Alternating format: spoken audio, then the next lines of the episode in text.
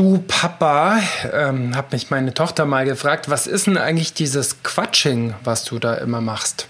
Das ist eigentlich eine super Frage, weil das, was ich mache, Coaching, ist wirklich relativ viel Quatsching. Und ich werde immer wieder gefragt, was ist denn eigentlich Coaching für dich? Wie geht es? Für wen ist es? Woran erkennt man auch einen guten Coach? Und das will ich heute in dieser Folge erklären.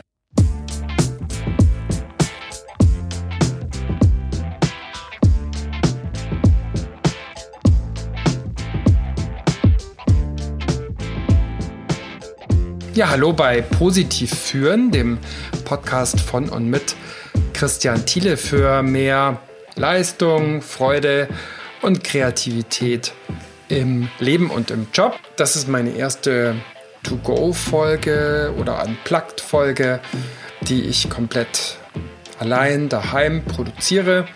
Und hier will ich immer wieder auf Fragen eingehen, die mir so gestellt werden und die vielleicht in den großen Folgen sozusagen zu kurz kommen.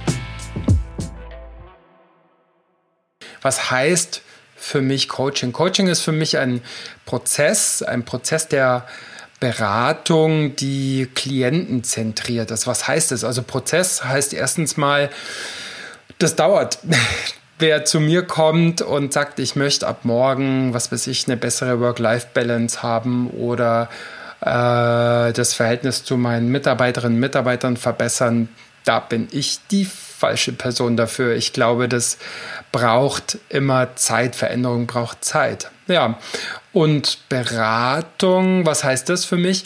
Hm, oder klientenzentrierte Beratung ich bin schon mit meinen Methoden und mit meiner Erfahrung und mit meiner hm, Kompetenz sozusagen da, aber ja, wie soll ich sagen, ein Stück weit auf dem Beifahrerstuhl und am Lenkrad sitzt schon auch ein Stück weit immer die Coachie oder der Coachie, weil worum es geht jeweils, das entscheidet ihr als ähm, Klientin, Klient, als Coachie. Für mich heißt Coaching oder positives Coaching schon der Fokus auf Stärken, auf Gelingendes, auf äh, Ressourcen, auf Kompetenzen, auf das, was Sinn macht, auf Ziele. Denn ich arbeite ganz viel mit den Methoden und mit der Haltung der, der positiven Psychologie.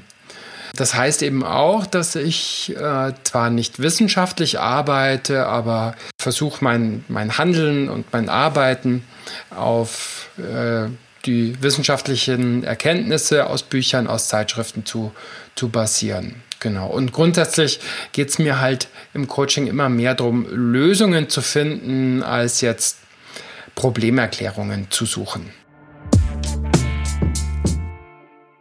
Tja, für wen ist Coaching. Ähm, ich habe zu tun mit führenden Menschen in aller Art von Verantwortung, Leitung, Frauen und Männer. Warum sind es ähm, fast immer Führende? Ganz banal, weil dafür eher die Firmen Geld ausgeben. Und ich glaube auch, weil ich so eine bestimmte Sympathie habe, auch für Menschen, die irgendwann auch mal Ja gesagt haben zu Verantwortung, zu Führung und nicht jahrzehntelang Opfer der eigenen Umstände sein wollen, sondern sagen, ich gehe nach vorn, ich sage ja zu der Rolle, ich will auch was verändern und weiß, dass ich da vielleicht auch dann einen Fehler mache. Genau. Ja, interessanterweise habe ich eher mit Frauen als mit Männern zu tun. Ich weiß gar nicht, woran das liegt. Grundsätzlich habe ich den Eindruck, dass Frauen, gerade wenn sie in Führung sind, sehr viel mehr auch so ihr eigenes Tun zu reflektieren bereit sind als Männer und ja, vielleicht sind das auch dann tendenziell eher meine Kundinnen und, und Klienten und Auftraggeberinnen, aber ich habe auch gern und immer wieder mit Männern zu tun. Für Menschen, das muss ich auch noch dazu sagen, die irgendeine Form von klinischer äh, Störung als solche erleben, sei es mit einer Angststörung, sei es mit einem Trauma, sei es mit einer seelisch-psychischen Krankheit, kann Coaching eine sinnvolle Begleitung sein und Ergänzung oder ein Anschluss, aber es braucht auf jeden Fall dann therapeutische Behandlung.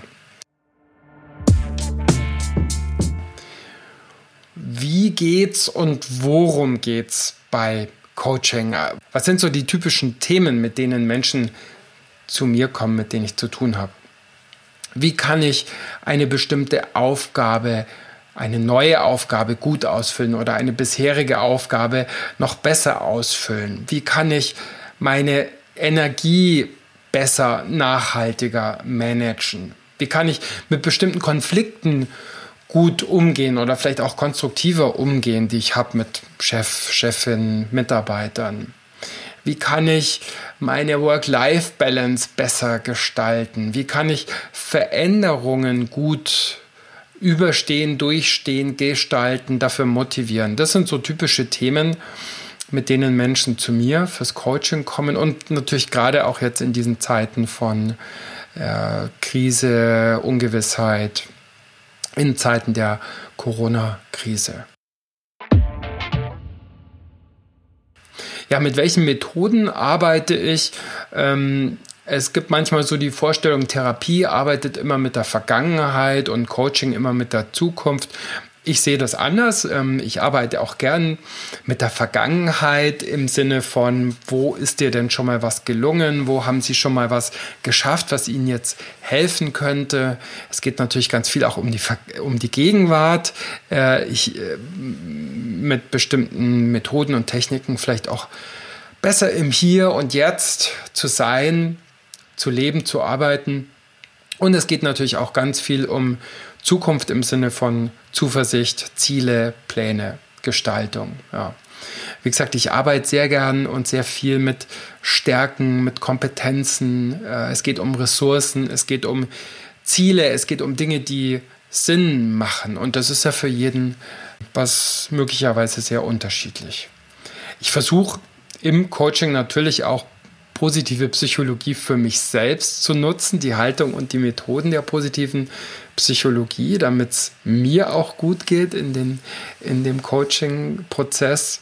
Ähm, aber vor allem geht es natürlich darum, die wissenschaftlichen, evidenzbasierten Methoden in Form von Messungen, in Form von Tests, in Form von Übungen dann äh, meinen mit meinen Coaches auch durchzuführen, manchmal auch in Form von, von Hausaufgaben.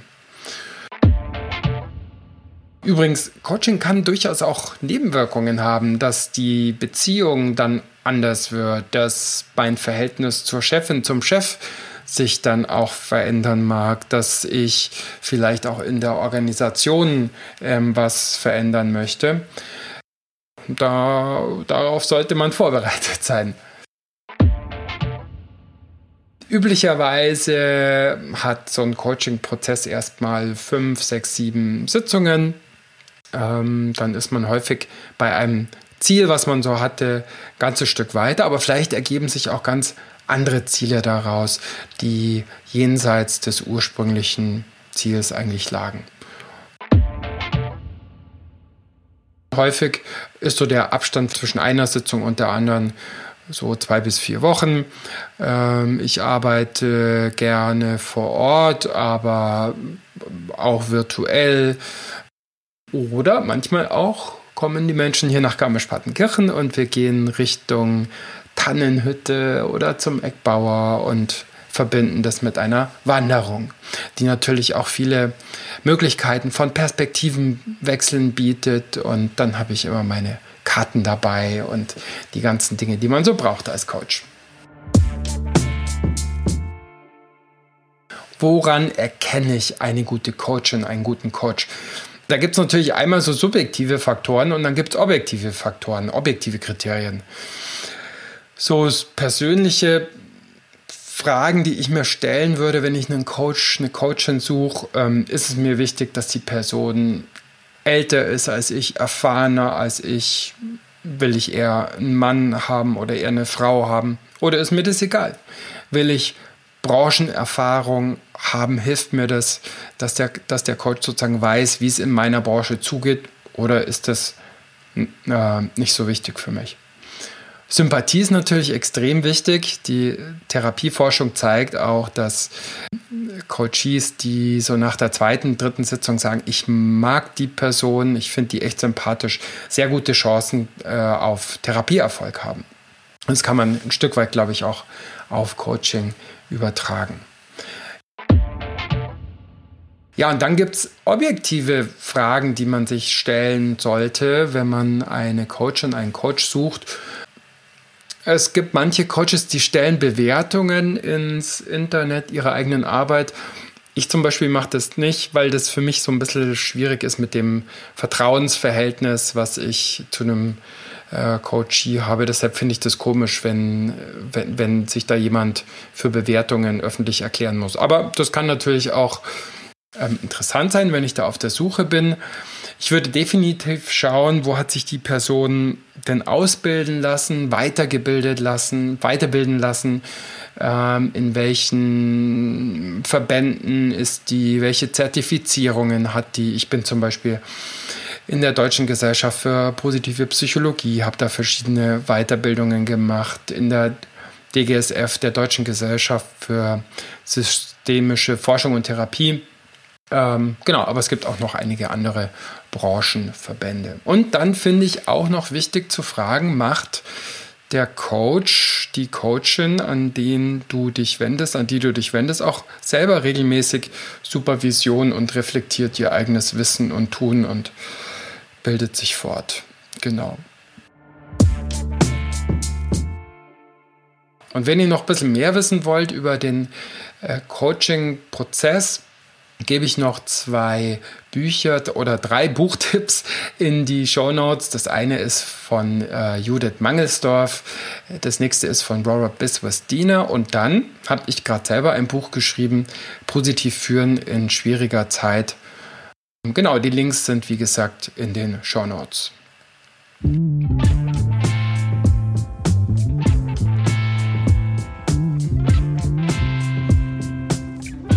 Ja, vielen Dank fürs Zuhören. Das war Positiv führen von und mit Christian Thiele. Und wenn ihr euch für ein Coaching mit mir interessiert, auf meiner Website positivführen.com findet ihr alles weitere. Und ansonsten spätestens bis zur nächsten Folge. Und bis dahin wünsche ich euch viel Glück und viel Erfolg und viel Spaß und Freude in der Arbeit und im Leben. Ciao. Servus, bye bye.